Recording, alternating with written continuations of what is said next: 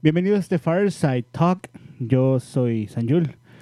Hablemos de rol. Eh, hoy estamos con el señor Cés eh, del Task Force, a Tiki del Task Force y Solrak del Task Force y del staff. Este. Básicamente, al que le podemos echar toda la culpa cuando algo sale mal. Ujú. Nomás Como te hace obviamente soy el único que es del staff, yo estaré viendo general para atender sus preguntas a medida que sigue este podcast. ¿Podemos de una vez nombrarlo parte del Fashion Police para que tenga todos los títulos de una vez? De hecho, No. acabo, acabo de deshacer el Fashion Police porque no hacían Ay, nada. Dios. Dejaron entrar un güey que se llamaba Helm y es como que, güey, dejaste entrar un güey que se llamara como el dios. Y es como que no, nadie está cuidando, nadie está cuidando nada, nadie está haciendo nada. Solo hay un par de personas que de repente hacen tokens, pero no ocupan un título para hacer tokens, así que decidí disolverlos. Rayos. ¿Cómo que rayos? O sea, ¿qué, qué, qué perdiste tú en ese momento cuando disolví el Fashion Police? Nada, nomás me entretenía que hubiera una categoría de persona que fuera Fashion Police. No, si, si, si hubieran hecho su trabajo, lo hubiera mantenido, pero creo que ese es trabajo del Task Force también, estar, estar checando quién entra con qué nombre y que no se pongan el Bob o señor Don Pito, cosas así raras. Señor Don Pito. Ajá, para esa madre.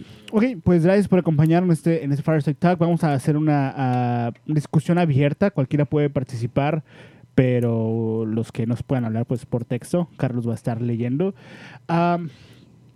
Eh, Tiki, eh, para la gente que no sabe, Tiki se unió al Task Force de, de una forma muy, muy agradable. Le dimos eh, el rol de Task Force para que pudiera hablar en el último Fireside Talk y nunca se lo quité.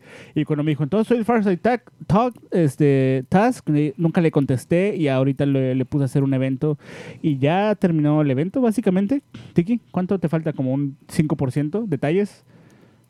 Sí, sí, sí, yo creo que exactamente. Ya detalles de redacción más que nada eh, para hacer todo el feeling de feeling me refiero a rellenar el- la información suficiente para que todo quede en orden y perfectamente bien comprendido.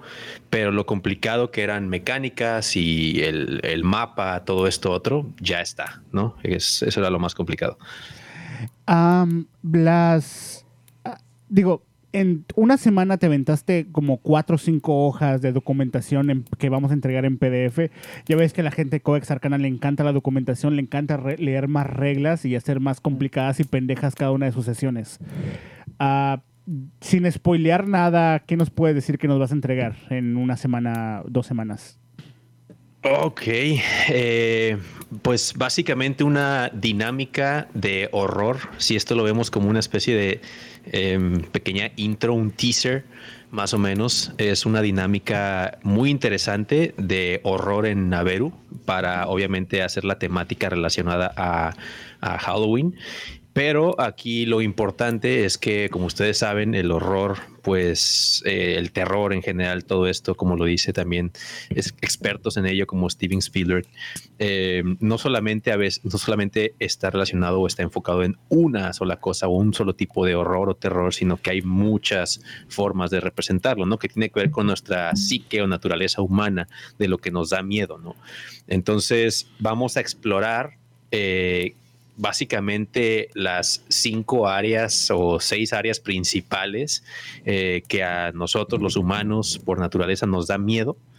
Eh, algunas cosas en la sociedad, en la cultura en la que vivimos, porque claro, eh, dependiendo de la cultura, a veces cambia el tipo de cosas que te dan miedo, pero en la sociedad o, este, en la que vivimos actualmente, pues son ciertas cosas muy identificadas y todas esas las vamos a explotar una por una em, en esta dinámica interesante que va a invadir básicamente todo Naveru.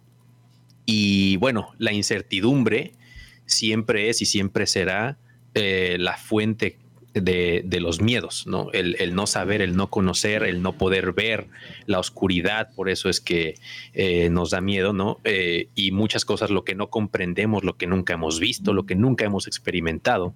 Entonces, claro, si mezclamos todo este tipo de cosas, mezclamos la incertidumbre, no saber qué te vas a encontrar, no saber qué te va a salir, monstruos, eh, algunas cosas serían un poco homebrew con un toque o representación homebrew, eh, alguna especie de maquillaje por ahí, algunos efectos especiales que tengamos, algunos hechizos maquillados, otros elementos en general que generarían muchísimas sorpresas, tales que eh, te genere ese sentido de terror, horror y, y demás, ¿no? Por todo Naveru.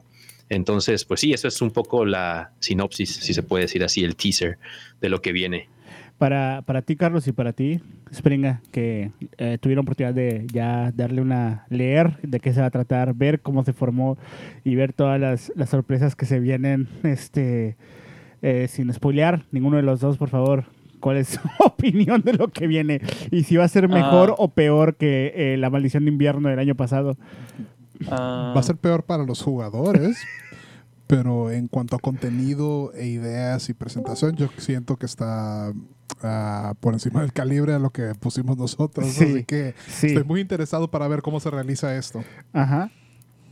ah, por mi parte, yo que fui parte de aquellos que estuvo en las misiones de Krampus el año pasado, ah, preferiría que volviera Krampus. Y después de leerlo, una vez que inicie el evento, yo en personaje Garmos declaro que voy a prenderle fuego al cementerio que está al lado de mi casa y me vuelvo a Faerun y me avisan cuando termine. Ah, Ok. Es canon. Es un- Canon. Garmo se va de vacaciones hasta que se acabe la, el nuevo evento de Halloween. Ah, recuerden que el evento de Halloween también lo pueden tomar como una. Este. Una vez que lo publiquemos, van a saber por qué. Pero lo pueden tomar también para de ahí aferrarse y lograr algún desarrollo en, el- en la historia de sus personajes. Va a ser un momento, como dijo Tiki, de explorar temas muy oscuros también para sus personajes si, les, si se los quieren llevar a esa pues a ese a ese deepness no de, de- de explorar cosas más más complejas de, de la naturaleza voy a decir entre comillas humana porque pues hay elfos y otras cosas que no son humanos pero que también sufren los mismos traumas Ah, dejando esta mierda este el otro tema que viene son las facciones Ah, pero lo vamos a dejar para después porque nos gusta eh, hacerle tiz a la pobre gente que nos está escuchando. Así que Ujú. ah, ahorita lo que estamos logrando con las facciones, con este, con este nuevo evento, es que cam- estamos cambiando el formato en el, que, en el que hacemos los eventos. Y eso no es nuevo, lo cambiamos desde el Festival de Greengrass. Estamos intentando lograr que junto con los eventos se cree esta narrativa emergente.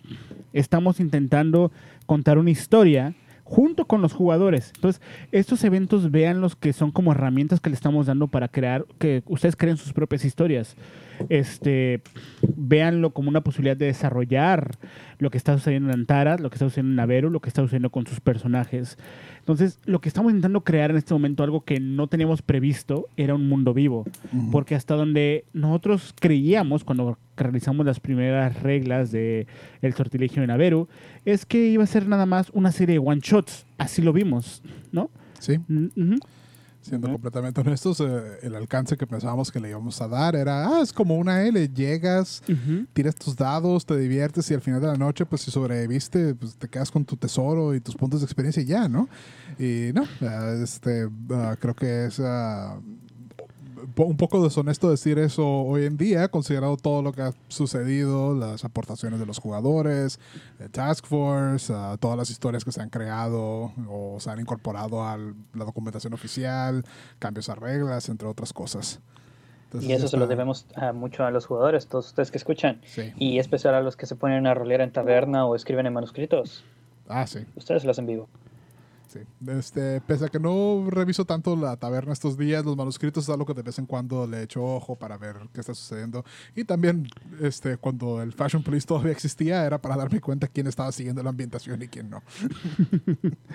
la, la idea de, de que todo lo que hemos estado diseñando es para que ustedes le ayuden a, a la campaña a darle dirección, es que realmente nos, nos estamos dando cuenta que, que el jugador tiene que poder tener el poder de, de decidir qué dirección quiere tomar. Por eso eh, Greengrass seguramente se va a repetir el próximo año con otras sorpresas. Eh, eh, por eso queremos que las historias que se contaron después o se sigan contando. Por eso el evento que se está haciendo Tiki, ah, ah, entre todos, entre todo el Task Force, todo- todo- porque todos metimos mano ahí, aunque Tiki hizo el 90% de las cosas, ah, va a poder ofrecerles a los jugadores en cambiar totalmente la campaña. Dependiendo cómo resuelvan el evento, van a poder cambiar completamente la campaña, para bien o para mal. Así que Probablemente para mal si Sí. el Krampus Nacht es algún indicador de lo que va Sí, a sí, sí, sí, sí. Entonces, recuerden, la última vez que no se resolvió un evento, tuvieron la maldición de invierno.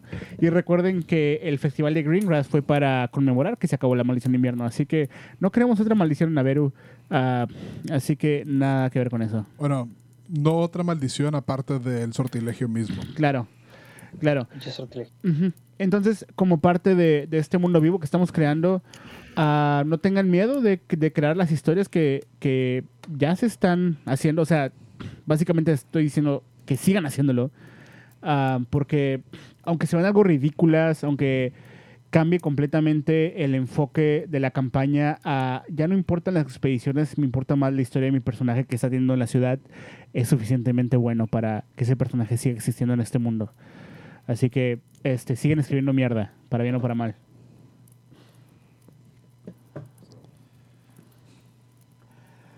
Ah, ok, tomando en cuenta esto que está pasando, ah, se dieron cuenta que ya soltamos el nuevo mapa de Antaras. El nuevo mapa de Antaras ah, fue traído a ustedes y patrocinado por las manos y la mente de Solrak.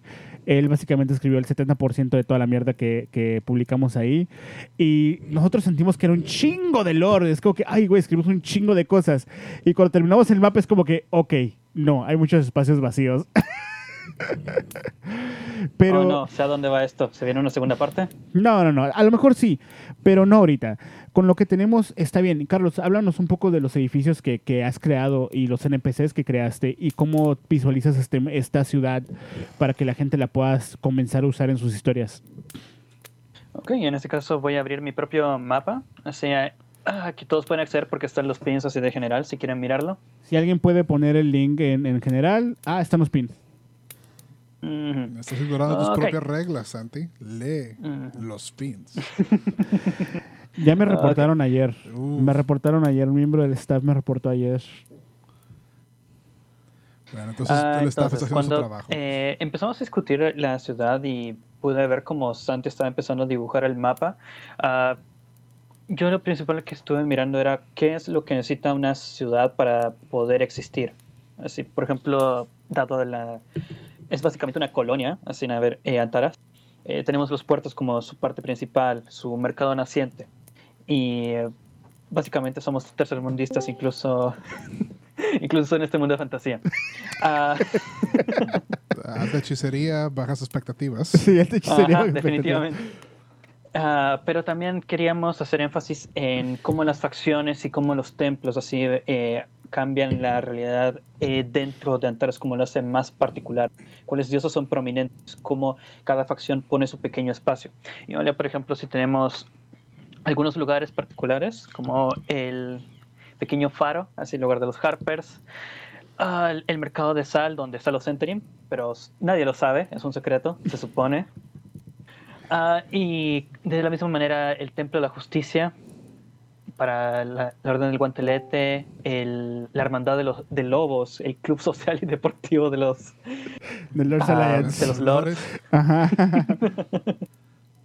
Am, Bueno, ¿era eso o un prostíbulo? Porque según recuerdo, Ajá, sí. según este el duque de Rochester en el Libertino, Ujú. los hombres necesitan, Ujú. creo que la taberna y el, pro- el teatro y el prostíbulo Sí, a huevo. Ey- Eyes Wide Shut, dude. también.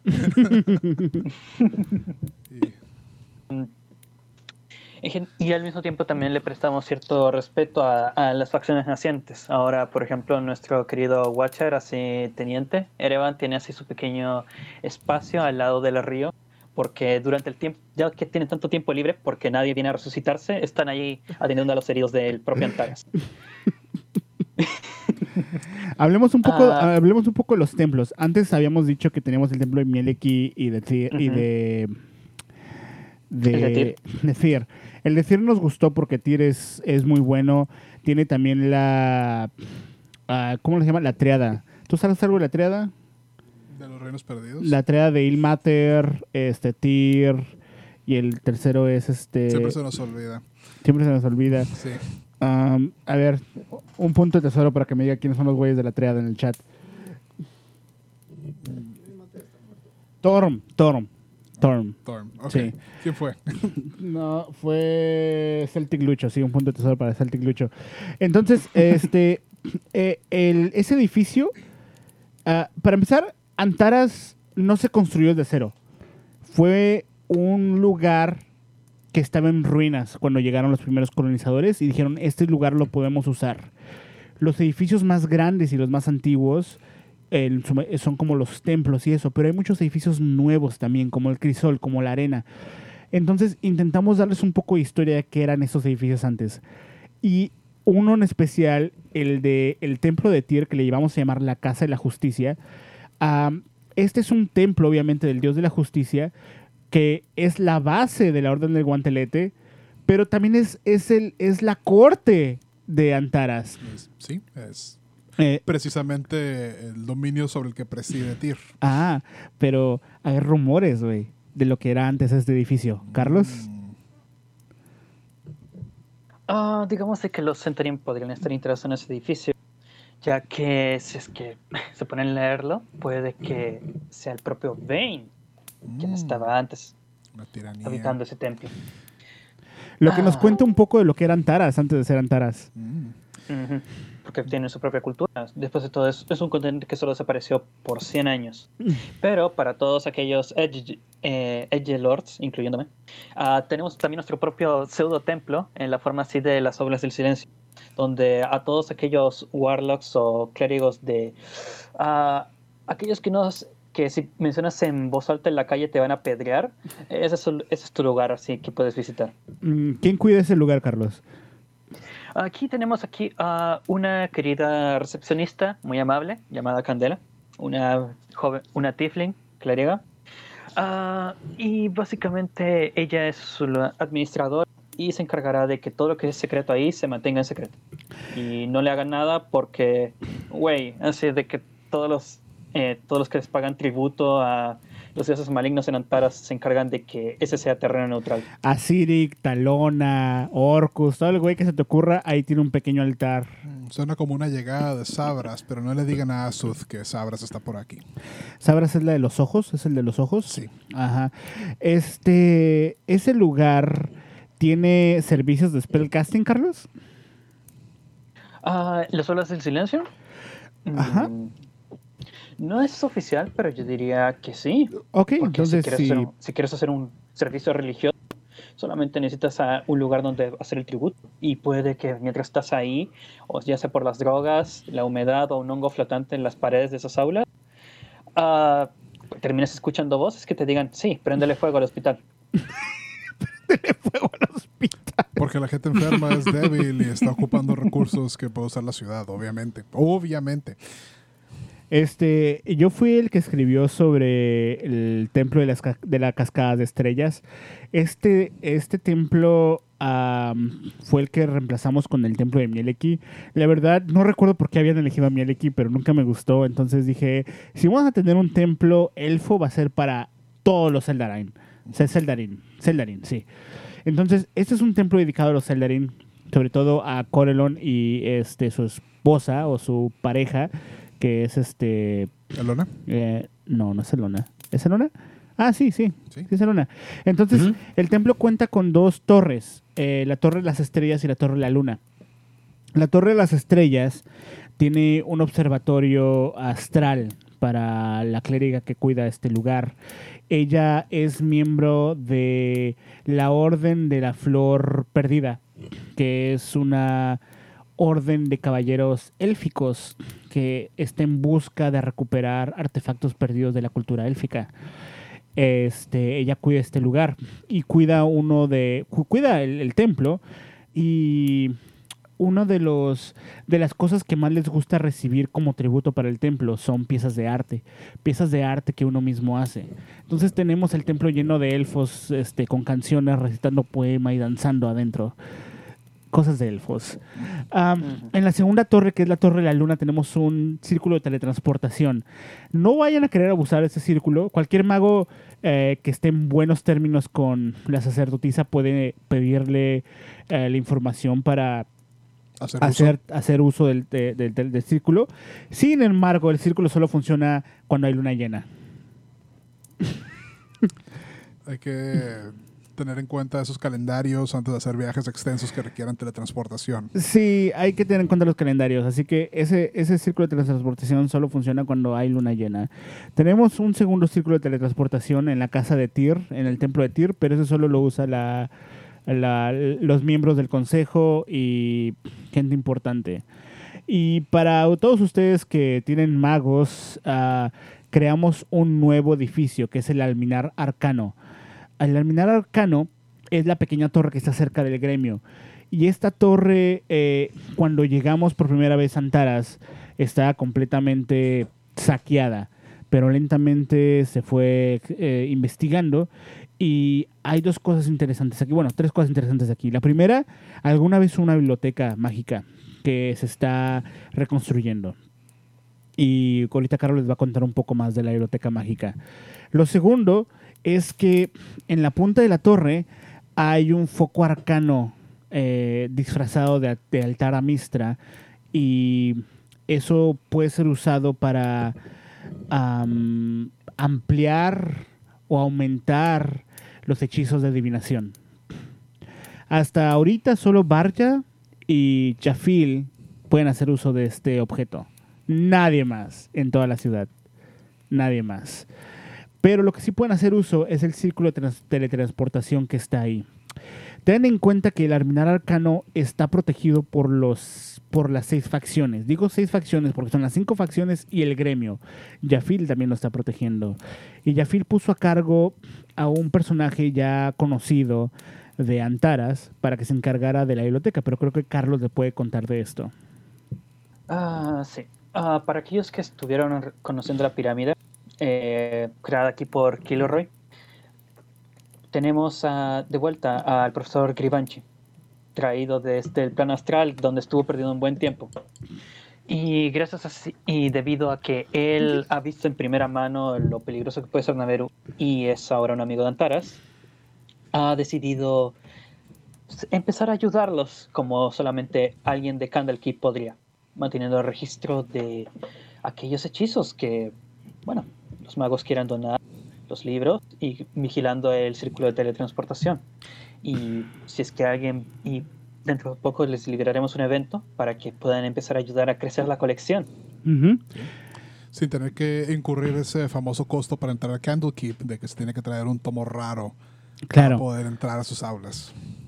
Sí, sí, sí. Este, entonces, el evento no hemos decidido más o menos cómo hacer, pero pensamos que queremos hacer una biblioteca mágica al, al que todo tenga acceso Maldito. y ustedes pueden llegar a comprar cualquier scroll, aunque no sea de su clase.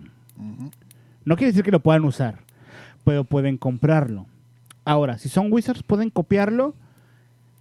No, porque porque estamos buscando reglas para esto. Estamos viendo todavía si van a poder. No voy a decir que sí pueden o no puedan comprarlo, ah, o perdón, copiarlo, pero vamos a vender scrolls. Lo que sí pueden hacer los wizards es copiar hechizos directamente de la biblioteca. Mm. Ah, ah. Pero para que tengan acceso a la biblioteca, primero tienen que donar hechizos. ¿Cuántos hechizos? No recuerdo la cantidad exacta. Habíamos ahorita. dicho 30 o 50 hechizos.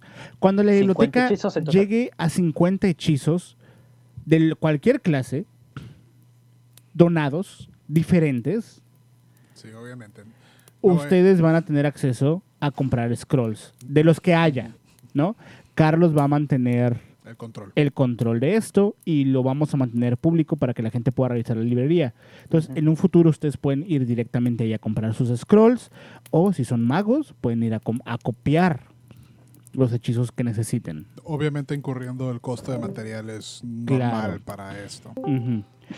Y hablando con Tiki, Tiki, habíamos dicho que íbamos a cambiar un poco las tablas de tesoros y las tablas de lo que se puede comprar. Y nos faltaba algo muy importante, que eran pociones. Este, de las pociones que hay como conocidas, como ah, Animal Friendship, conver- convertirse en gas, respirar debajo del agua. ¿Crees que cambie si las ponemos disponibles fuera de las tablas de tesoros a que la gente las pueda comprar con oro? ¿Crees que cambie el juego de cómo la gente va a hacer sesiones, sus expediciones? Mira, conociendo la paranoia general del aventurero promedio, yo creo que alguien va a andar con un scroll de eso just in case. No, no, hablo de pociones, güey. Ah, ¿de pociones? Sí, vamos a vender Mm. pociones ahora. El Alminar Arcano también va a ser una tienda de pociones. Gribanchi te va a vender pociones. En ese caso yo diría que sí, porque ah, la gente va a tener mucho, poco a poco van a empezar a acumular dinero y van a empezar a saber en qué gastarlo y llegará ese gran jefe que todos odian y ese va a ser el momento en que mirarán hacia atrás y dirán, debí haber gastado mi dinero en esto. Sí, todo el mundo va a querer tener una poción al menos de respirar debajo del agua. Las pociones de Animal Friendship siempre te ayudan. O sea, no son game changer en mi, en mi mente, pero son muy útiles. Todas las pociones son útiles en general. Sí, eh, imagínate pero, este, pedirle inteligencia a un animal que de repente te quiere ayudar. Ah, claro. No sé, Tiki, ¿a ti qué se te ocurre qué hacer con esas pociones? A mí se me hace muy buena la idea, ya que pues, los ítems consumibles, eh, obviamente el, el precio creo que em, estaría bien balanceado, pero los ítems consumibles, pues como tal, tú compras cosas y sabes que es un one use, ¿no? Entonces, eso que estás comprando, sabes que lo vas a guardar para una situación específica y, y se me hace bien que los jugadores tengan la opción de que su oro les pudiera dar una ventaja y me refiero a una única ventaja en algún momento específico. No es, es muy gratificante como jugador que traes por ahí esa poción cargando durante siete sesiones y nada más está ahí en tu inventario, ¿no? Hasta que de pronto eh, sale esa situación tan circunstancial y específica y aplicas la típica de por eso siempre cargo esta fabulosa, yo que sé qué, en mi bolsillo, ¿no? Y te la tomas y como jugador, pues es, es bastante gratificante sentir que al fin eso que gastaste y llegó la situación específica en la que la pudiste usar. Yo creo que las pociones no son algo que estarían los jugadores ni gastando su oro a lo, a lo idiota, porque no las vamos a... La idea no es ponerlas así extremadamente baratas o accesibles. Eh, sería algo que un jugador de, definitivamente tenga que comprar con inteligencia, pensando, pensando en que en realmente para qué la quiere o para qué situación la quiere, ¿no? Para darse a sí mismo esa ventaja. Como cuando gastas, en el caso de los DMs, ¿no? Que gastas algún punto de DM para darte esa pequeña, pequeña ventaja que te dura una, ses una sesión, ¿no? Eh, en específico, algo así sería para los jugadores, es esa parte a los jugadores. Eh, así que yo creo que está excelente la opción de la introducción al, del Alminar Arcano para no solamente incluir scrolls, más, disponibilidad de scrolls, no solamente incluir una forma de transportarte que después afinaremos, no solamente eh, incluir lo de la biblioteca, claro que son hechizos disponibles, sino también toda esta cuestión de otro tipo de otras formas de suministrar magia, ¿no? Como el hecho de las pociones. Eh, y quizá también el alminar arcano abra algún tipo de servicio, ¿no? Adicional, que es donde viene lo que vamos a entrar ahora en claro. de, el, los ajustes en los spellcasting services, ah, ahora que Antaras tiene, tiki, tiene, todo esto, ¿no? Tiki, sí. Sea, tiki. El siguiente punto del alminar arcano es que va a cumplir con un queremos que cumpla con un este un rol que no existe ahorita. Y eso es el servicio de hechizos pero no divinos sino arcanos. Entonces hay muchos hechizos que la gente quiere tomar. Y no sé tú hay algo que hay, hay algo que me molesta de hay, realmente me molesta porque le quita le quita mucho peso a algo que para mí era como bien básico de D&D. Ganas puntos de tesoro, ¿no? Ajá. Tiras por uh -huh. tu tesoro, cuando encuentres un cuarto de tesoro, tomas el tesoro y tú ya sabes qué es. Uh, sí. Pero en otros, en otros tiempos. experimentación de andar identify, identify en otros tiempos no sabías qué vergas tenías. No, pues eso es una banda Por... de metal circular Ajá. con un motif de hojas. ¿Qué claro. fregados es eso? no, no sé, no sé. Se me antoja, o sea, no se me hace feo como, como que, que hagan el tiro y a menos que tu party tenga 20 falla. En ese momento sabes que te tocó O si no lo tienes, haces tu tiro hasta regresar a Antaras. Como, ok, pago por el servicio de Identify. Y identifícame qué, Claro. qué traje. Servicios como Identify, como Detect Magic, creo también em, que otros que otros Dispel Magic, si, si no sé, llega por ahí alguien con unos eh, esposados, unos grilletes mágicos y dice no me puedo quitar esto de ninguna forma, bueno, Claro. quizá un Dispel Magic por ahí te funcione, ¿no? Ese tipo de servicios. Sí, porque eso nos abre más las, la- la- nos da rienda suelta a los DMs de decir, a este güey se lo chingaron y ocupo pagar este servicio para poder eh, regresar a la normalidad.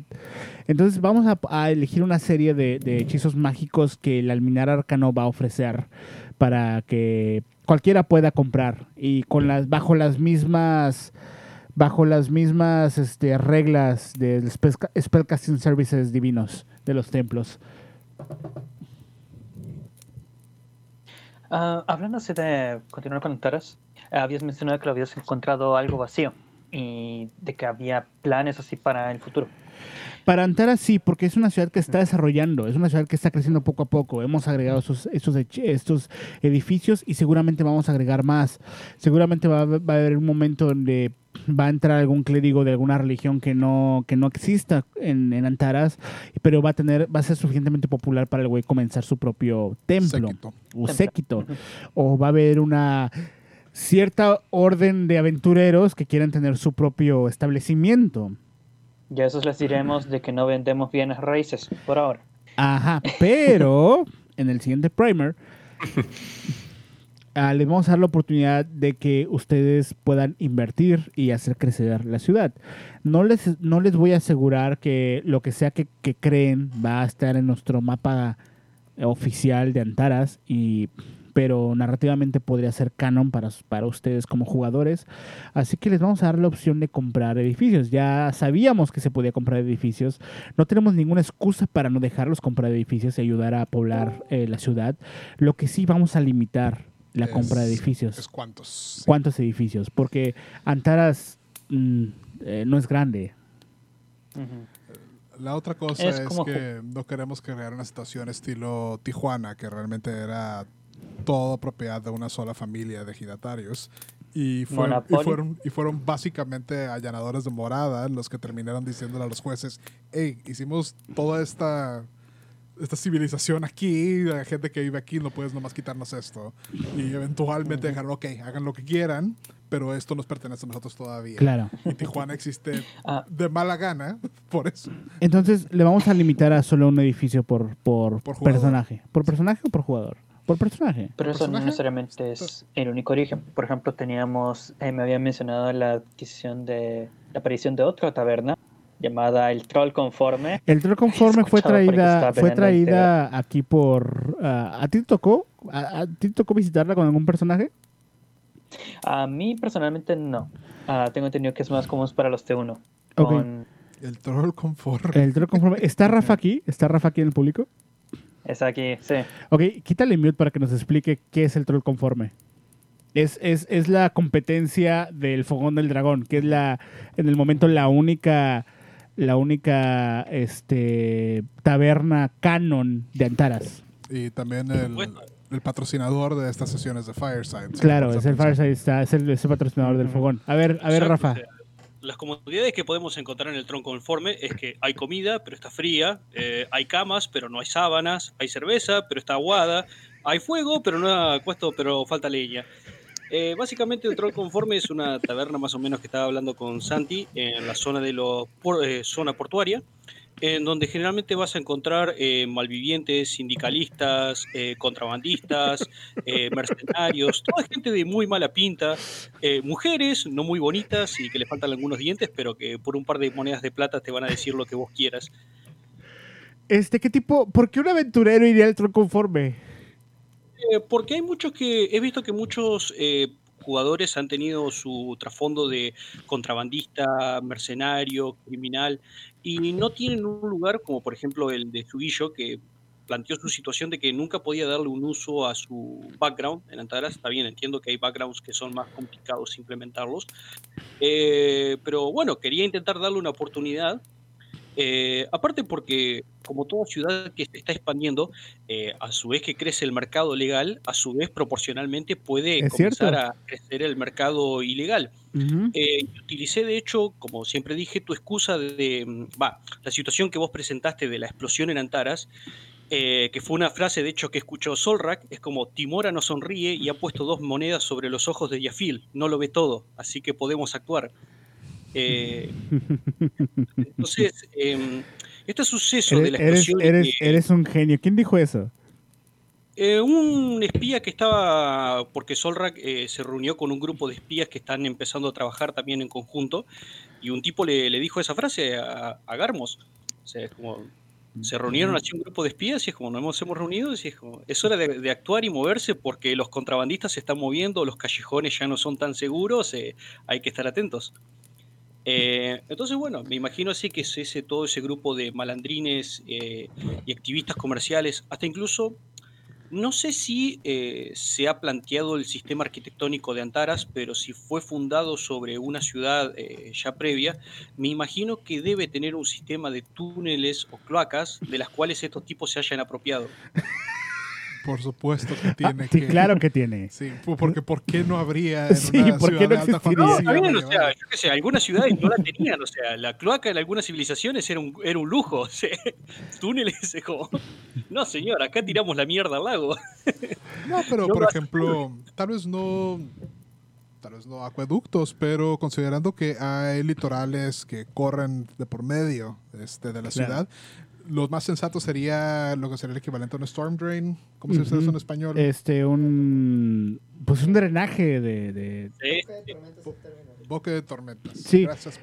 De, de- de hecho, hablando, hablando del agua, nomás les quiero decir que si a sus personajes los, de- los llegan a encerrar en el, en el bastión gris, que es donde están los calabozos de la ciudad, seguramente va a ser una experiencia muy mojada y no de las buenas. Regresando al troll conforme, eh, Rafael, eh, cuéntanos de quién es el dueño y quién atiende el troll conforme.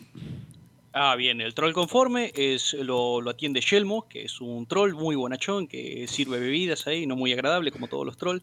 Eh, y más que nada, eh, quienes pagan ahí o quienes mantienen la seguridad del lugar son diferentes organizaciones criminales, sindicalistas, algunos campesinos que se han reunido en armas y han armado sus pequeñas dotaciones. Y como siempre, algunos se encargan de mantener, eh, mantenerse informado, otros de contra, contrabandear, exportar cosas del exterior que sean ilegales, algún scroll mágico que, no, que la gente no quiera tener, otros venden simplemente eh, información y algunos hasta incluso se dedican a hacer desaparecer esos guardias que hacen demasiadas preguntas o... eh, básicamente es como de todo. o sea, Suena como, hay- suena como un bar más de Tijuana, esa madre. sí, sí, sí, sí. Este, bueno, ahí tiene el troll conforme. Este, en cuanto me entreguen el texto final para ponerlo en el mapa, eh, eh, lo vamos a poner en el mapa, pero por lo tanto, ustedes pueden utilizar el troll conforme en sus campañas, es canon de hoy en adelante. Ah, de la misma línea, ya tenemos algunas preguntas. La primera es de Atok. ¿Podemos añadir oficialmente cosas creadas por algún GM que la comunidad adopta? Así, en este caso, por ejemplo, el troll conforme. Es, Creo que es- es- es justamente lo que hemos hablado de la narrativa emergente. El Tiki me preguntaba hace rato, ¿qué es la narrativa emergente? Bueno, con voz de Tiki. ¿Es la pregunta, Tiki? ¿Qué es la narrativa emergente? Y creo que es una pregunta que Ceste puede contestar. Narrativa emergente mm, es la serie de sucesos aleatorios hechos por los jugadores, historias que se van creando por ellos, que lentamente van uniéndose al telar de nuestra campaña compartida y que lentamente se van como rigorizando a, a formar parte de la historia verdadera de lo que estamos como corriendo. Es si lo han visto, por ejemplo, en un ejemplo un poquito más burdo, este, en los MMOs, es cuando los jugadores por sí solos, sin, sin dirección, indicio o recomendación de la gente que corre estos juegos o estos servidores, hacen sus propias organizaciones o formas de jugar. Ah, es muy visto, por ejemplo, en juegos estilo EVE Online, Ujú. con sus bancos y prácticamente jales de Los casinos, sí, de nueve a cinco casinos, o sea, todo esto no existe realmente en el juego, pero los mismos jugadores lo hicieron. Claro. Y es, y es, eh, es un accidente que sucede casi por necesidad en esta modalidad de juego. Entonces, eh, ¿es canon inmediatamente para la campaña No, el Task Force lo tiene que adoptar. Sí. Pero los jugadores lo pueden explotar todo lo que quieran hasta que les digamos deténganse o no les digamos nada. O sea, Preferiblemente lo segundo porque es, es Sí. menos trabajo. de esa es menos trabajo no decirles nada. Sí, Entonces, es legal hasta que llega la policía. sí, exactamente. Exactamente. Ah, muy bien. Siguiente pregunta. Aquí Sir Felesh nos pregunta: ¿Qué pasa con estas propiedades que se compran cuando muere el personaje? Ah, pasas a ser del banco. Y si no saben, el gremio tiene su propio banco. Sí. Siguiente pregunta. Siguiente pregunta. Eh, Juan dice: ¿No se puede identificar un ítem mágico mediante estudiarlo durante un short rest? No. No, no, no, no. Ah, Es una buena pregunta. ¿Puedes hacer attunement a un objeto mágico que no sabes qué es? No. A ver, dilo en el micrófono, güey. Te escuchen, que te escuche la gente. Dilo, dilo, dilo. No, no puedes. Eso fue Picos, nuestro, nuestro experto en, en, Otro en odiar. Quinta. que, que odia quinta. Sí. Pero sí. Es, es correcto, no puedes. Se supone cuando se realiza el attunement, ah, parte de tu esencia está invertida en el objeto. Ah, para poder hacer esto, se supone debes de estar más que percibido de todas las capacidades que tiene este objeto para poder bien utilizarlas. Y la respuesta corta, como dijo Picos, es, es no, porque también eso es lo que está en las reglas. Ah. Ahora, sobre identificar un ítem mágico en un short rest, lo dejaría a discreción del DM. Porque no siempre se tiene acceso a un hechizo de Identify. Pero hay Pero conocimientos. Hay conocimientos, hay... Ujú. eh, dentro de lo que es los reinos perdidos existen las marcas de artista que Ujú. pueden servir como identificadores. Hay ciertos eh, motifs, eh, como en los grabados, como en el Para arte de historia Ajá, o pedazo de religión. historia. Es lo que hace realmente un bardo, de hecho, cuando tra- está tratando de identificar un objeto mágico. Cosa que era habilidad especial de la clase y luego, luego se la quitaron. De en- segunda. eh, desde, desde primera edición tiene esta cosa. Era, era su habilidad especial. Es- tengo Identify porcentual para cualquier cosa mágica, porque hay una historia asociada al objeto. Pero este sí, la respuesta corta sería pregúntenle a su DM este, pero esto no sería nomás un skill roll, te involucraría algo del roleplay del jugador. Claro. en general, este, si llegamos a hacer la mirada arcano, ah, yo quiero que regresemos a la parte clásica donde ustedes agarran un tesoro, no saben qué putas es hasta que regresan a casa. De todas maneras, no se preocupen. De todas maneras, sacan su, su tesoro, este, no tienen que seguir haciendo cosas. Casi siempre sacas el tesoro y te regresas a tu casa. Así que, eh, para los wizards, van a querer tener Identify.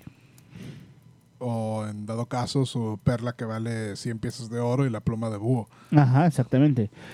Ah, para castear Identify. ¿sí? Este, ¿Seguimos con la agenda, Carlos, o quieres más preguntas? Ah, tenemos un par de preguntas más. A ver. Ah, ¿Hay un underground en Antaras? Sí. Yo diría que sí. Sí, sí hay. Claro que sí. Este, cuando estábamos hablando precisamente del mercado de sal, se supone que su cara pública es el mercado de sal. La cara no conocida es eh, uno de los puntos de reunión de los Centarim. Así que, por supuesto, que hay áreas, inclusive bajo tierra, en el sentido No, más- bajo agua. o bajo O sea, agua eh, también. hay rumores de que los de que los Harpers este utilizan túneles para llegar al faro antiguo. Mm, sí, cierto. Este, oh, ajá. Mm, la siguiente sería, ¿se van a hablar en ese Fireside de la idea de los puntos comerciales? Esa la puede tomar Tiki o la puedo tomar yo. Puedo decir que sí, pero también puedo decir que no, dependiendo del tiempo. Tenemos como ya una agenda de temas. Sí. Ah, y por último, hablando del banco, ¿se puede hacer in- inversiones Antaras? Yo diría que por ahora no. El- para los personajes, al final, lo principal forma de ingresos siempre se ha eh, idealizado de que sean las expediciones. Pues mira, yo te contestaría, yo te contestaría que sí, porque mi ¿Qué? personaje, mi personaje Eneas ha hecho inversiones. Irse de fiesta con la clase alta es una inversión, güey. Siempre conoces, siempre conoces gente interesante antes de salir de expedición. Te ofrecen cosas interesantes, te dan cosas interesantes y te enteras de cosas bastante interesantes. Así Pero que creo que se refieren a irte de fiesta es una inversión, la, güey. la- la inversión más mundana de inversión a plazo, que eh, por el momento vamos a decir no. Ah, lo más que puedo decir que sí es a lo mejor lo vamos a considerar como algo que se puede hacer por días de descanso, pero de momento no.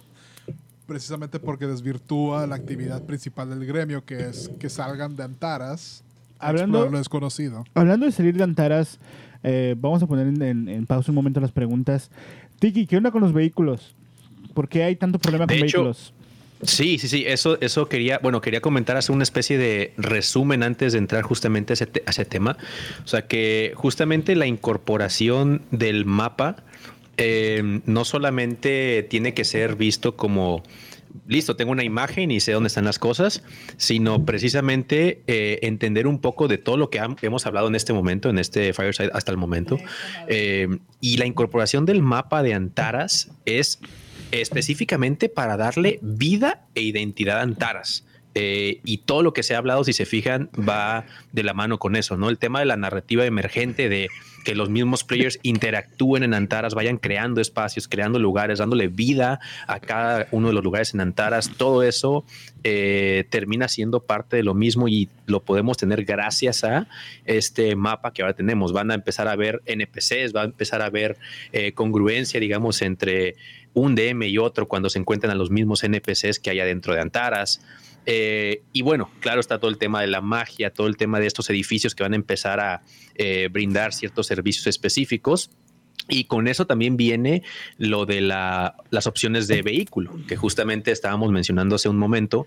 Em, qué tipo de vehículos, la lista expandida de vehículos que pueden tener tanto terrestres y qué va a pasar con los, vehículos marítimos, ¿no? Eh, para ya unificar y poner unas reglas o, o, digamos poner carril, un carril este, a las reglas que vamos a estar siguiendo, ¿no? Esto, esto salió porque en el Player's Handbook, eh, si ustedes se van a, a la parte de equipo, tienen un pequeño, una pequeña cuadrícula sobre vehículos de, de agua.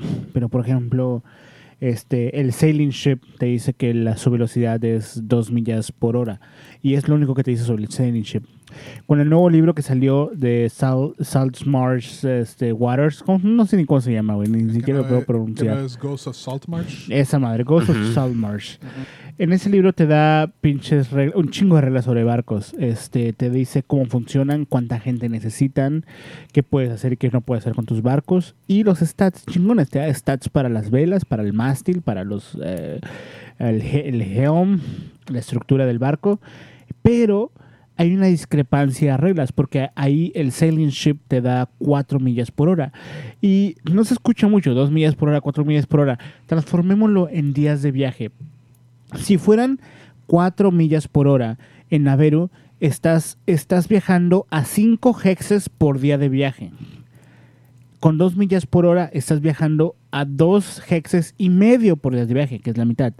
Entonces, a mí como dueño de un sailing ship me conviene más que sea lo segundo, que sea los, los así que 4 estamos millas por haciendo hora. nepotismo y ¿Estamos haciendo un nepotismo? No, no, no. Eh, Cés me dice que mejor usemos el Player's Handbook, pero escuchemos por qué. Eh, mi criterio original de por qué dije eso, aunque ya estoy pensando mejor que sería mejor lo de Saltmarsh, es porque mucha más gente tiene acceso a ese recurso, pese a que no tiene casi nada del contenido que se utiliza. Los stats de los, de los vehículos de agua en D&D Beyond son gratis. Ah, bueno, entonces en ese caso no hay problema. Pero también, eh, de todos modos, iba a cambiar mi criterio a utilizar el que se presenta en Saltmarsh, mayormente porque, como es tradición en Calabozos y Dragones, y más con la edición actual, eh, casi siempre lo que viene en suplementos es la versión actualizada de las reglas. Y entonces creo que nos resulta más ventajoso si utilizamos ese criterio y avanzamos de esa manera para tratar de resolver cualquier posible conflicto en las reglas. Y ya mencionaremos casos específicos en donde no se utiliza, como cuando hicimos dispone- ah, cuando hagamos Claro. disponible algún recurso específico para los jugadores. Ah, también estaba diciéndole a Tiki que queremos trabajar en, en una en una tabla de vehículos con una tabla expandida de vehículos donde vamos a ofrecer vehículos voladores también. Este, ahí tienen. Eso se tiene para Tier 3, se espera que haya vehículos voladores y se espera, por ejemplo, que si ustedes eh, cierran el punto de los de los Cloud Giants y ustedes este, toman control o se alían con los con los gigantes de las nubes, se puede utilizar su castillo volador como un puerto para, para vehículos voladores. Entonces, ahí lo tienen ustedes. Ah, también estamos planeando, este, eh, entre varias cosas, que eh, hablando un poco de las facciones, si ustedes se unen a Lords Alliance, eh, Lords Alliance les va a proporcionar su propio vehículo para las expediciones, aunque ustedes no lo tengan. Este mensaje fue traído a ustedes para Lords Alliance. Únanse a Lords Alliance, a el- eh, el- el- la facción de Eneas. Supongo, supongo que voy por buen camino entonces diseñando eso en cuanto a Lords Alliance. Sí, Lords Alliance les va a dar barcos. Este, sí, ah, ya estamos trabajando realmente lo que es la parte mecánica de las reglas, así que esperen pronto ver ese documento. El Lords Alliance les va a dar barcos y los Centennial les van a dar drogas. Es una decisión muy difícil que ustedes tienen que tomar. Sí, las drogas. Obviamente. Puedo tener todos los viajes que quiera sin tener que moverme. No- no hay- A- Aquí opino que de hecho viene en excelente momento porque sí fue algo que hace como dos meses eh, comentaba, me parece que Solra que estabas por ahí, Em, el tema de siendo ya tier 3, que estamos ya mucho más lejos de Antaras y hay que ir y volver, precisamente esta incorporación de vehículos que te permitan una velocidad mucho mayor a la que se tiene ahora, pues es lo ideal, junto con quizá algún día llegar a tener círculos de transportación o teletransportación disponibles, aunque cuesten, que pudiera llegar a ser alguno de los servicios que se ofrezcan en, en, en el Alminar Arcano y según vayan eh, quizá liberando algunos puntos, hubiese forma de llegar eh, de un punto a otro. Eh, pero todo esto está, está por verse. La idea es tampoco hacer un viaje tan, tan largo para la gente de Tier 3, supongo. Así que obviamente estas opciones de vehículos, eh, probablemente hasta podemos explorar opciones de monturas eh, también adicionales que pudieran ir a la vez eh, llevando estos vehículos o no, eh, adicionales a las que hay en el Player's Handbook.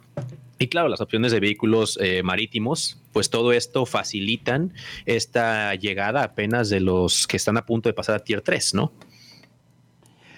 Este, fíjate que yo tengo un problema con el círculo de transportación que es muy barato y te quita te quita toda la diversión que es jugar sortilegio. La diversión, dices. Con, con ci- con citas más gigantes los, y... los, los vamos a tener, sí vamos a tener círculos, pero van a estar muy limitados, ¿no? Vamos a limitarlos mucho. Vas a necesitar la llave, vas a necesitar ciertas cosas. La otra cosa es que el, al, al que tenemos acceso dentro de Antaras no es de uso público. Así Ajá. que debería de haber algún costo asociado Claro, adicional. a Como puntos de tesoro. Hablando de costos asociados, perdón por cambiar el tema. Porque de- si bien recuerdan, en el último edicto de Jafil, eh, la isla no es nomás la isla. Eh. Hay una capacidad mórfica y mutable que tiene esta y lo vuelve muy poco predecible. Mm. Así que hace los viajes por eso tan peligrosos. y Cés, tan no sé, no sé, perdón, no sé dónde te quedaste con eso de Yafil, pero en este momento la gente odia a Yafil porque dejó que explotara. Dejó que explotara. Sí, supongo que esa sería la forma correcta de decirlo. Dejó que explotara y la Sí. gente odia a Yafil. Este, hablando de costos, de que la isla es la isla o no es la isla, Ajá. hemos decidido cambiar los costos de la resurrección. Sí. Porque acabamos de ver que nadie califica. Ajá, y pues no tiene caso tener el servicio si nadie lo puede utilizar. Así que después de mucha deliberación y un par de tragos, eh, hemos hecho una reducción a los costos en cuanto a días de descanso y una pequeña ampliación en las reglas para como conmesurada para que sea más accesible a los jugadores, no más que obviamente todo tiene su costo. Eh, La primera cosa es que reducimos los costos de días de descanso para Resurrection y True Resurrection en razón de que van a costar 100 y 250 días de descanso respectivamente en vez de sus costos usuales. Segundo, vamos a abrir la posibilidad de donar puntos de tesoro directamente para pagar el costo de piezas de oro para estos servicios. Así, si no tienen nada en su cartera, este, pues sus otros recursos se pueden utilizar para traer de vuelta a esos preciados personajes o para que ampliar los servicios que pueden ofrecer la Orden de los Caídos. Espero que esto se utilice precisamente para renovar el interés, para traer de vuelta a lo mejor un personaje que era una buena, una buena idea, pero por unos malos tiros o una mala decisión desde su carrera se cortó antes del tiempo debido. Entonces ahora tienen True Resurrection por 250 días de descanso. ¿No? Sí, Antes costaba 350. Correcto. Sí. Carlos puso 300 en el chat. Carlos, es 350, no, 3, no 300. Lo, o sea, lo bajamos 100. 100 días de descanso No, mis menos. disculpas, mis disculpas. Sí, y al otro nomás lo bajamos 50 días de descanso. Este, eh, tengan en cuenta que esto es para aplica para todos, incluyendo para los vigilantes. Los vigilantes de los caídos ahora pueden traer de vuelta gente eh, utilizando esto.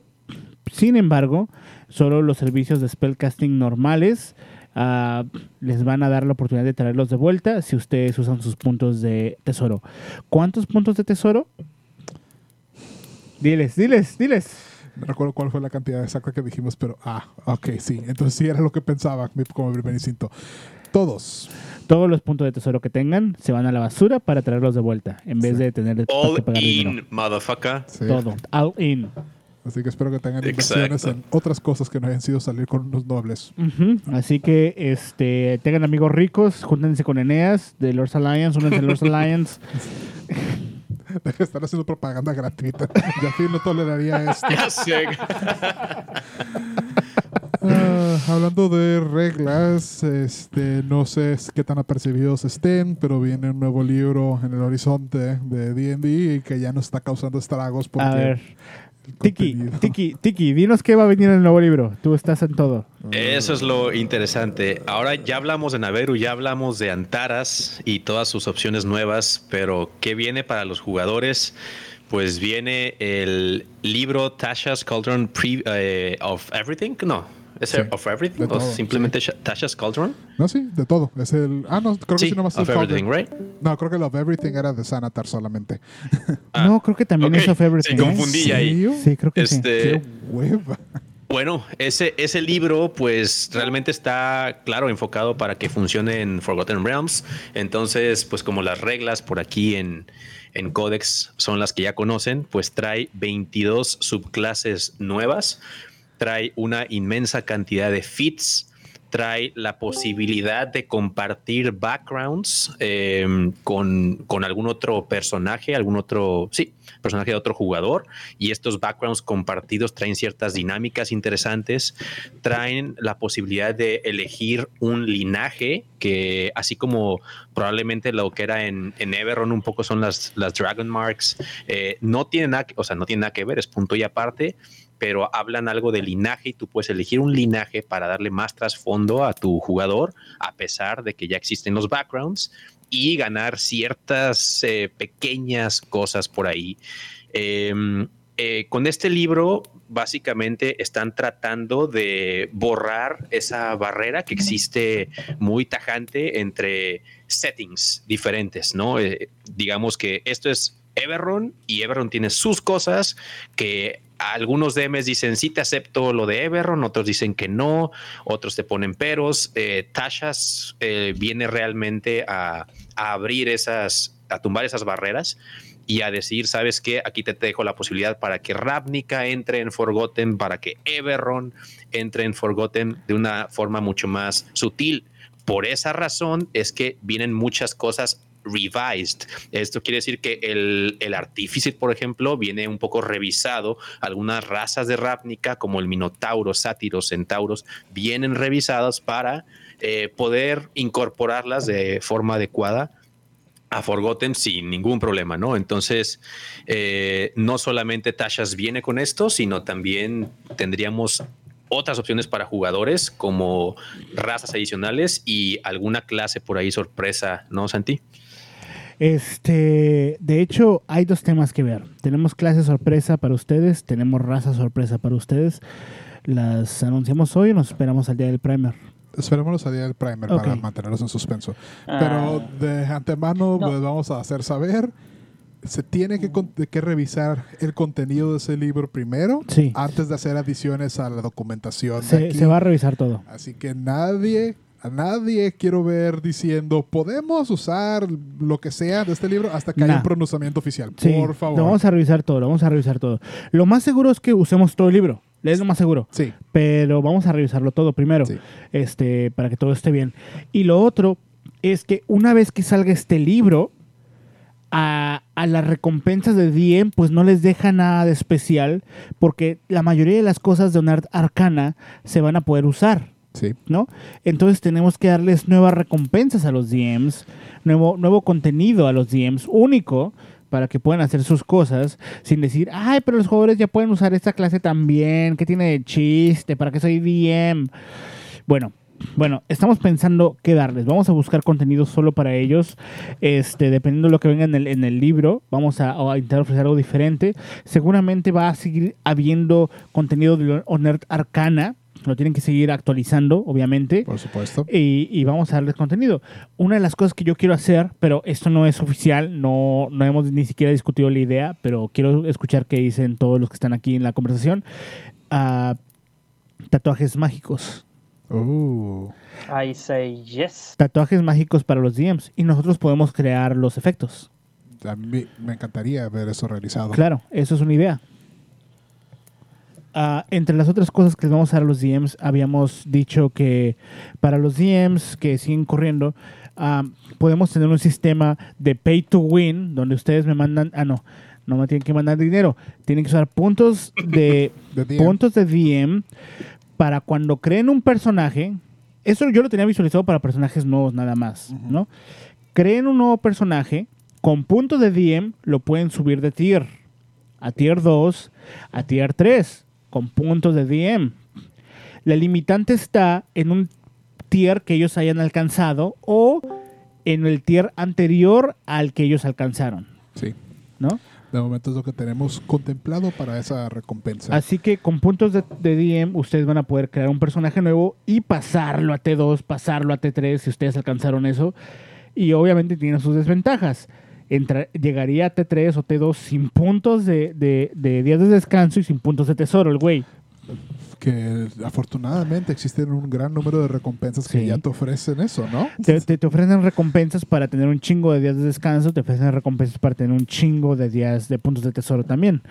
Entonces, estamos viendo qué otras of- o- o- eh, cosas ofrecerles, a- aparte de lo que ya hay, para que siga siendo Atractivo. atractivo ser DM, porque tenemos Squall. Squall lleva como 40 puntos de DM, o sea, bueno, 40 sesiones jugadas, güey, ¿no? Juega, co- corre sesión como tres veces a la semana el cabrón. Yo, yo tengo como 50 o 60 sesiones jugadas, pero yo tengo jugando esta mamada tres años. El güey tiene un año y ya casi me alcanza. ¿Cuándo habrá recompensas para jugadores? Tu recompensa es jugar, pendejo. Prefieres aparte de los puntos de viene, experiencia, y puntos de dice, ¿sabes qué? Voy a poner un poco de eso en mi historia. Entonces, Sí, realmente. ajá. Ah, perdón. eh, No, realmente, eh, hablando de, de tachas y de todo lo que viene nuevamente, pues sí, especialmente el tema de los eh, sionicos y los pedos de los sionicos, eso es lo que especialmente nos vamos a tener ahí, el ojo de Sauron eh, bien plantado hasta revisarlo, porque pues sabemos lo que ha pasado en ediciones anteriores de Dungeons y lo que puede llegar a pasar.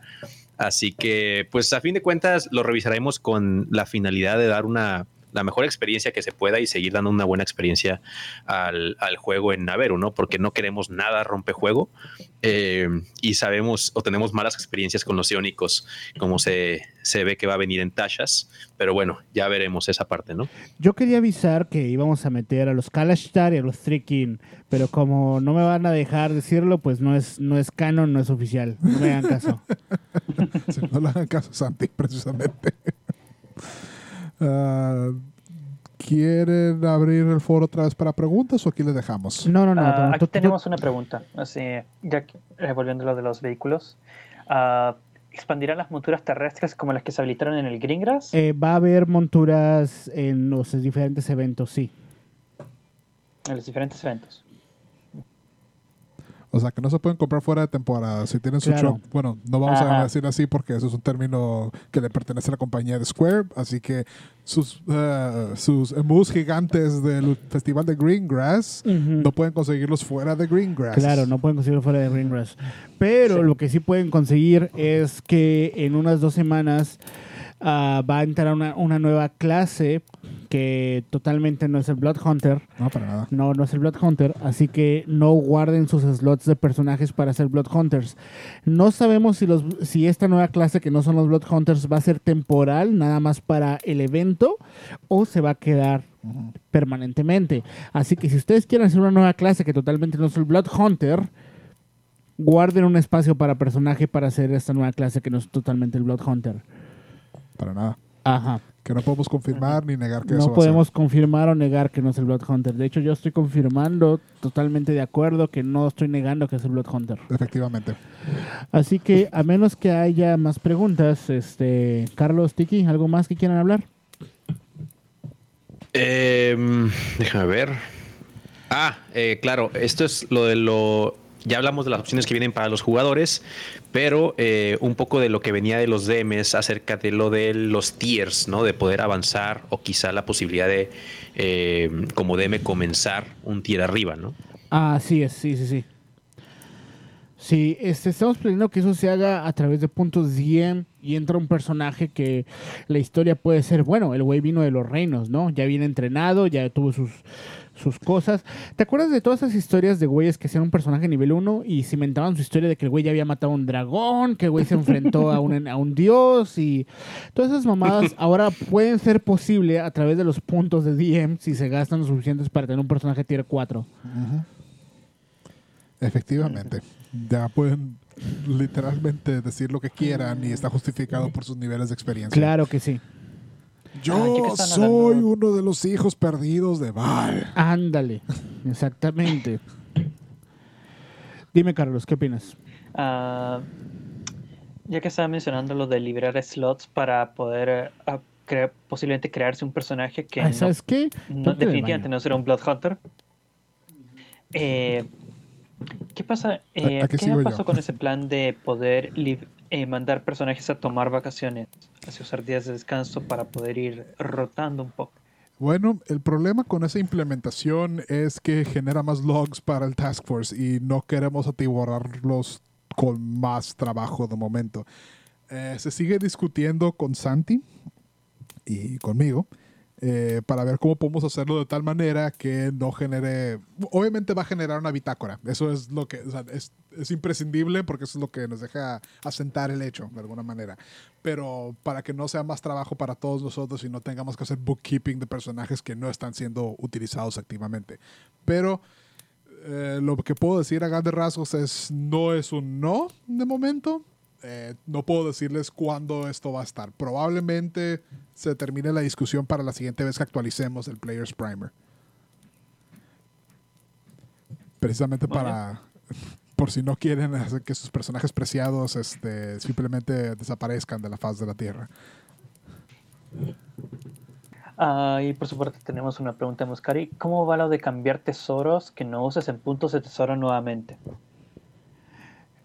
Cambiar tesoros. ¿Qué? Básicamente eso de usar los ítems mágicos Ajá. como volver a ser puntos de tesoros. Ah, es verdad. Habíamos, habíamos estado planeando que tus puntos de tesoro los podías reciclar. Los podías cambiar por puntos de tesoros de un tier más bajo. Sí. En vez de simplemente venderlos. O sea, sería como venderlos, pero te vamos a dar la opción de venderlos por oro o vendérselos al gremio por punto de tesoro. Este. Bueno. Se me ocurrió que también se los puedas vender a la facción. Sí, eso es algo que ciertamente se ha discutido. Supongo que lo van a tener que ver cuando esté plasmado en un documento. Ah, eh, la semana, esta semana, eh, eh, el jueves que nos, que nos reunimos para jugar, ah, estuvimos hablando tanto de las facciones que, que yo quería hablarles hoy de todos los que hemos hecho, porque Cés entregó un documento y yo se lo pasé al Naveru Task Force. Pero no estuvo tan. mm, de que faltaba un algo, le faltaba ese greediness de Naveru, le faltaba le- quería que el documento se sintiera como una cachetada a la cara de si no tienes una facción eres un pendejo. Y le faltaba eso al documento. Entonces hicimos todos estos cambios que ahora sí se sienten como una cachetada y una patada a los huevos de si no te unes a una facción eres un pendejo. Pero no les puedo decir nada todavía porque Cés me pega. Sí. Así que, así, así que se la van a tener que aguantar. Pero eh, estamos viendo las posibilidades de eso, de eh, reciclar tesoros. Eh, de alguna forma ah, vamos a poder usarlos para algo, ah, porque sí he visto jugadores que, que le salen tesoros que, este, nadie quiere, pierden dinero vendiéndolos. O sea, solo se los quedan para prestarlos. No está mal, güey, pero andar cargando con 10 tesoros que nomás tienes para prestarlos en expediciones no es algo que, que una persona normal quisiera tener. Porque tu personaje no le está sacando provecho. P- pese a que eso es la experiencia en muchas mesas de juego.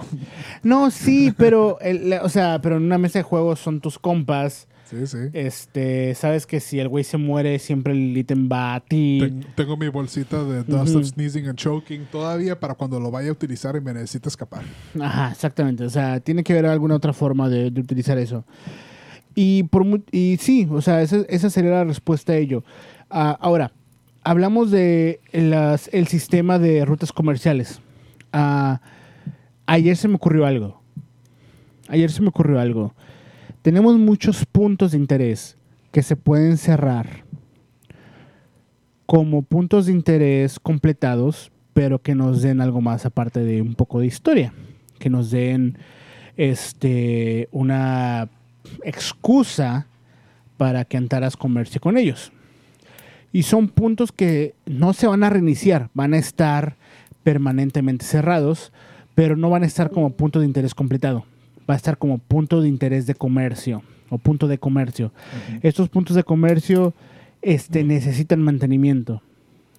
Van a estar abiertos todo el tiempo y los jugadores pueden ir ahí y ver qué misión necesita ese lugar. A lo mejor necesita eh, acompañar a una caravana de vuelta a Antaras. A lo mejor eh, necesita este, ir a matar al güey que está contaminando el río de los crops. A lo mejor necesita simplemente proteger el pueblo por unos días. A lo mejor ocupa resolver un caso. Eso sería, esto iría en contra de lo de, de la idea primaria de que solo debe haber sesiones para para la de expedición, de exploración, pero no podemos tomarnos en serio el ser una, una historia emergente, en tener un mundo vivo, si no, eh, si no estamos ya de entrada explotando las, los puntos de interés que encontramos. Entonces, estamos buscando la forma de hacer esto. Y seguramente esa va a ser porque es la más simple. Pero mi problema es que cuánta chingada experiencia le puede sacar una expedición de cuero a una caravana.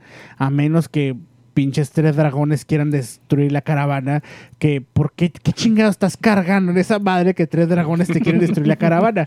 Entonces, esos son como los pequeños problemas que veo, ¿no? Porque uno quiere ir a pelear contra el dragón, pelear contra el gigante, ir a matar al lich. No cuidar una pinche caravana en T2, güey. Pero cuando estás cuidando una pinche caravana de, de, de, de adamantina que tiene que llegar a Antaras, cambia la cosa. A lo mejor algo, no sé. O sea, tengo que ver cómo, cómo, cómo hacerlo funcionar sin que suene ridículo. Sí, sí, sí. sí. Ah, pues básicamente pues, yo propondría que incluyeras a las propias facciones. Porque tienes a un grupo de gente que pide los recursos de las, fac- de las facciones, pero puede que, digamos que, a ver, ah, tienes a los Harpers que ponen un montón de drops de información. ¿Qué Ajá. tal si es de que una misión del, del gremio de comerciantes es precisamente llevar recursos a gente que eventualmente llega hasta esos Harpers para poder poner los drops o los armas de los, eh, de los Lords Alliance? Mira, la- lo único que yo haría con esos puntos, ahorita que me dijiste el gremio de comerciantes, es que fueran misiones del gremio de comerciantes y que te dieran más dinero que experiencia. ¿Quieres farmear dinero? Ve esos puntos. Eso puede funcionar. No te va a dar Eso experiencia, pero te va a dar dinero. No te va a dar puntos de tesoro, estás pendejo. Bueno, pero no te vas a, no te vas a morir de hambre mínimo. Pero no te vas a morir de hambre. Eso puede Ajá. funcionar. ¿Tú qué Te- opinas, Tiki? Te Quiero puedes, escuchar. te puedes morir, pero no de hambre. Te puedes morir, pero no de hambre. Es, estoy completamente de acuerdo. Este, precisamente sí, quitar puntos de tesoro, como dices, eh, no, no te estás metiendo al calabozo de, de siete niveles, pero sí, compensar de alguna forma eh, con oro. Eh, entonces, me, parece perfecto que los que empieza a haber mucho más versatilidad en el mundo que estamos creando, ¿no? Con elementos sencillos como todo lo que hemos hablado y agregando este tema, comercial, ¿no? Entonces, como tú dices, ¿qué tanto puede pasar en una aventura? Digo, a menos que cargues adamantina o huevos de dragón o cosas de esas. eh, la otra que te puede pasar es que por ahí unos leñadores imbéciles hayan eh, destruido un bosque y te aparecen algunos ents por ahí en, venganza, tipo Señor de los Anillos, ¿no? Las dos torres o algo así. Pero fuera de eso, eh, no hay mucha cosa que pueda suceder. Así que más bien que sean trabajos bien pagados, ¿no? Eso, eso, eso me suena muy justo y te digo, tenemos como esta responsabilidad de, de hacer que este mundo vivo se sienta vivo. Eh, tú mencionaste la última vez que hablamos que hubiera diferentes tipos de puntos, puntos de interés para, para expediciones, puntos de historia que siguieran eso, puntos de campaña para que avanzaran la campaña y luego ahora va a ser puntos de comercio. Ah, ayer en la noche no pude dormir, me, me inventé un punto nuevo donde estaba antes la mina de Alta Sierra, ¿no? Este, odian, la gente odia la mina de Alta Sierra por todas las bajas que causó. Ahora hay un nuevo punto mm, igual o más mamón todavía, se llama la orden, la orden, los caballeros de la orden final. Son un grupo de caballeros que antes pertenecían a la orden del guantelete. Eran conocidos, eran como, imagínate como si fueran un, un pari de aventureros, no eran conocidos como, ay, van los caballeros, se la van a rifar.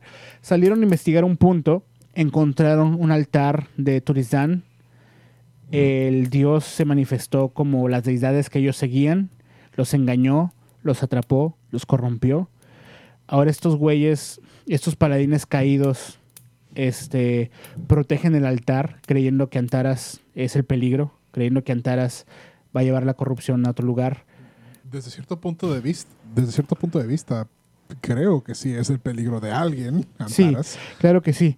Pero el, el problema es que estos güeyes eran generales de la vanguardia y jalaron a todos sus soldados. Entonces tienen a un pequeño ejército de desertores ahí en ese punto de interés y tienen este beef personal con Antaras y tienen información personal de los miembros de expedición. Entonces, este, cada uno de ellos eh, tiene diferentes ah, poderes porque siguen creyendo que siguen a su dios. Así que este, buena suerte con ellos y para todos los DMs que están corriendo sesiones a T2, que vayan por tierra, usen a estos cabrones, lean el scriptorium, sé que es un poco largo, pero es largo porque le inventé una pequeña historia a cada uno de los paladines que están ahí. Lean ese scriptorium y usen a los paladines para chingarse a los, a los, a los expedicionarios. Entonces, este... Este yo lo tomo como un punto de historia. Simplemente es algo que se desarrolló de otra cosa, algo que se desarrolló de un encuentro en medio de una sesión. Ustedes como DMs pueden hacer algo parecido, nomás le tienen que preguntar al Task Force, tienen que buscar un lugar que esté, un punto de interés que esté, esté vacío, y si nos gusta lo vamos a implementar. Este, la gente preguntaba si podían crear puntos en ciertos lugares del mapa porque les gustaba el lugar del mapa para crear algo muy específico y les decíamos, no, no puedes apartar. Pero esa era la respuesta equivocada. La respuesta es que sí, si es una buena idea, sí lo puedes apartar. Pero no puedes estar creando puntos a lo pendejo. No. Sí, eh, recuerden también que hubo ese cierre masivo de un montón de puntos hace no mucho tiempo, así que se estima eh, la creatividad, el esfuerzo y empeño que le puedan traer para precisamente para nutrir esta narrativa, pero con moderación. Eh, queremos calidad más que cantidad. Claro. Ah, no sé, Tiki, ese es como mi, mi primer esfuerzo en, en hacer lo que me recomendaste en la última vez. ¿Cómo lo ves? Sí, de hecho se me hace, ah, perdón, eh, excelente lo que estás diciendo porque precisamente lo de los puntos de historia es venía de la mano con lo de los creadores de historias, ¿no? Eh, es toda esta parte de, ok, quieres meterle más más jugo, más sabor a tu historia, quieres como que irte al, al siguiente nivel, tienes tiempo para eso, quieres hacerlo, quieres darle seguimiento. Entonces, eh, crea una historia que no solamente sea un punto como ya los conocemos. Entonces vamos a tener esos mismos puntos, van a seguir existiendo esos puntos, pero ahora vamos creando historias que están por encima, ¿no? O sea, que no solamente son su historia aislada y que solamente existe en ese punto. Vamos a seguir con la dinámica de one shots, eso no cambia, todo es one shots, es un West Marches, pero eh, que tengan lore en conjunto, que las cosas estén ligadas en sí, que haya continuidad, ya estás hablando de un punto eh, de interés por encima, ¿no? Me refiero a en temas de lore y de historia. Entonces, queremos abrir la posibilidad de que obviamente los creadores de historia, pero también los DMs que quieran crear historia, eh, lleguen a empezar a crear esos puntos. Sabemos que no van abundar esos puntos como los demás. Digo, ojalá y sí, todos los DMs y todos los creadores de historia se tomaran el tiempo y el montón de eh, pensarle y mover por ahí la rata en la noche, como te pasó a ti, ¿no? Que no podías dormir porque estabas pensando en esto y esto otro y esto otro. Porque crear una historia ya ligada a otro montón de eventos y circunstancias, pues se vuelve un poco más complicado, más trabajoso. Pero eh, saber, porque todos ustedes sepan que está por ahí abierta la posibilidad ya a que si quieren crear puntos que tengan que ver con otras historias, otros puntos que se cerraron, con cosas que suceden en Antaras, con incluso cosas que estuvieron por ahí hablando en la taberna y si en una taberna se pelearon 20 eh, güeyes, se aventaron al coliseo, se mataron entre tres y eso genera un punto porque viene del Lord desde atrás de todo ese evento que sucedió, bueno, háganlo, ¿no? Entonces, no lo sé, o sea, que, exista esta forma de darle continuidad y, que realmente se sienta un mundo, un mundo vivo. Entonces, este es el primer, el primer paso, ¿no? Para que precisamente todo se sienta como un mundo vivo que tiene continuidad en las historias y continuidad en su lore. Y siguiendo con esa misma línea, eh, aquí como algunos ya están empezando a discutir en general, hemos abierto el canal de lore para de que eh, aquellos así de que estén interesados en poder empezar a crear contenido, así historias, pero no necesariamente correr, puedan acercarse así a algunos de los del staff o del task force y dicen y les damos el rol y simplemente pueden ponerse ahí a discutir junto con los GM actualmente y poco a poco crear eh, incluirlos más en la creación de este mundo vivo que estamos creando en conjunto. Sí, de hecho, esa dinámica, ah, perdón, esa dinámica es la, ideal, ¿no? Ya una vez que quieres tú crear un punto de historia, eh, sí tienes que consultarlo con, con el resto de, del, del, staff y del task force, me parece, ¿no, Santi? Porque estarías creando una historia eh, canon, ¿no? Aunque sea y suceda en cierto punto, pero ya va relacionada a otro montón de cosas, ¿no? Entonces, para eso es ese, ese canal que, agregaron, para precisamente poder discutir abiertamente todo este tipo de cosas y cómo es que mejor podemos lograr que embonen una historia con otra. Eh, no solamente es darle continuidad a un punto, como ya se hace en los canales de DMs especiales para eso, para cuando un DM toma el punto de otro DM, o de otro creador, ahora vamos a estar a tratar de embonar historias una con otra. Entonces ya es una discusión un poco diferente, ¿no? Eh, pero bueno, Santi, ¿tenías una opinión por ahí? Sí, este, tengo muchas opiniones, ya ves que soy una persona muy opinionada. la primera es que eh, solo el Task Force puede canonizar cualquier historia y la segunda es que a veces hay puntos de interés que se desarrollan, se ponen muy buenos y queremos seguir como... queremos que sigan, que se, que se desarrollen, que se convierten en otra cosa. Entonces, estamos abiertos para eso, pero nos tienen que decir qué quieren hacer con eso. Y para eso también es el canal de lore. Y dicho eso, yo creo que sería buen momento para parar el Fireside Talk de hoy porque estamos empezando a meternos en otro tema que aparentemente tiene mucho de qué discutirse todavía. Así que no utilicemos todo el material ahorita, se puede utilizar en otra discusión. Ok, eh, entonces únanse Lords Alliance, ya saben. Eh, pues ya, ¿qué? Yo, no soy Jafir, así que no te puedo ¿Alguna otra duda antes de terminar? Ouch. Mm, aquí Esquizofrénico nos está preguntando si van a habilitar nuevos canales así para las facciones. Ah, fíjate que estamos, no hay suficientes jugadores para que tuvieran sus propios canales, pero sí hacen falta más canales para rolear. Honestamente, sí hacen falta más canales para rolear. He visto hasta cinco conversaciones mezcladas en, en, taberna. Pero no tengo, yo no tengo la respuesta. La respuesta es realmente más canales. Este no sé, no sé qué decirte al respecto. Eh, eso es algo que ustedes que rolean pueden, pueden sugerir. Ah, si les damos canales de facción, ah, no sé qué, o sea, mm, realmente no sé para qué servirían. Para platicar entre facciones, este, ya lo pueden hacer, este, o sea, formas de hacerlo. Realmente no sé para qué servirían. Para privacidad entre facciones no es una competencia. Así que, este, a lo mejor cuando sacamos lo de facciones podemos eh, hablar más del respecto. Ah, como última nota, y aprovechando que todos están escuchando, lo, quiero aclarar de nuevo de que los eventos de Greengrass siguen disponibles. Si tienen un Game Master que estén con el que puedan discutirlo, Claro. pueden hacer ir a la arena y hacerlo canónico. Y la taberna no solamente tienen que rolear dentro de la taberna, puede Ta- ser la arena, puede ser el mercado. puede ser Y se siguen, y se siguen pudiendo morir en, En el crisol. en el crisol. Si usan las reglas de Green Grass para sus encuentros, se siguen pudiendo morir.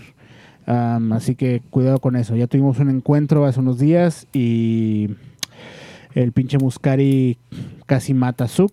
Es un pinche asesino serial ese güey.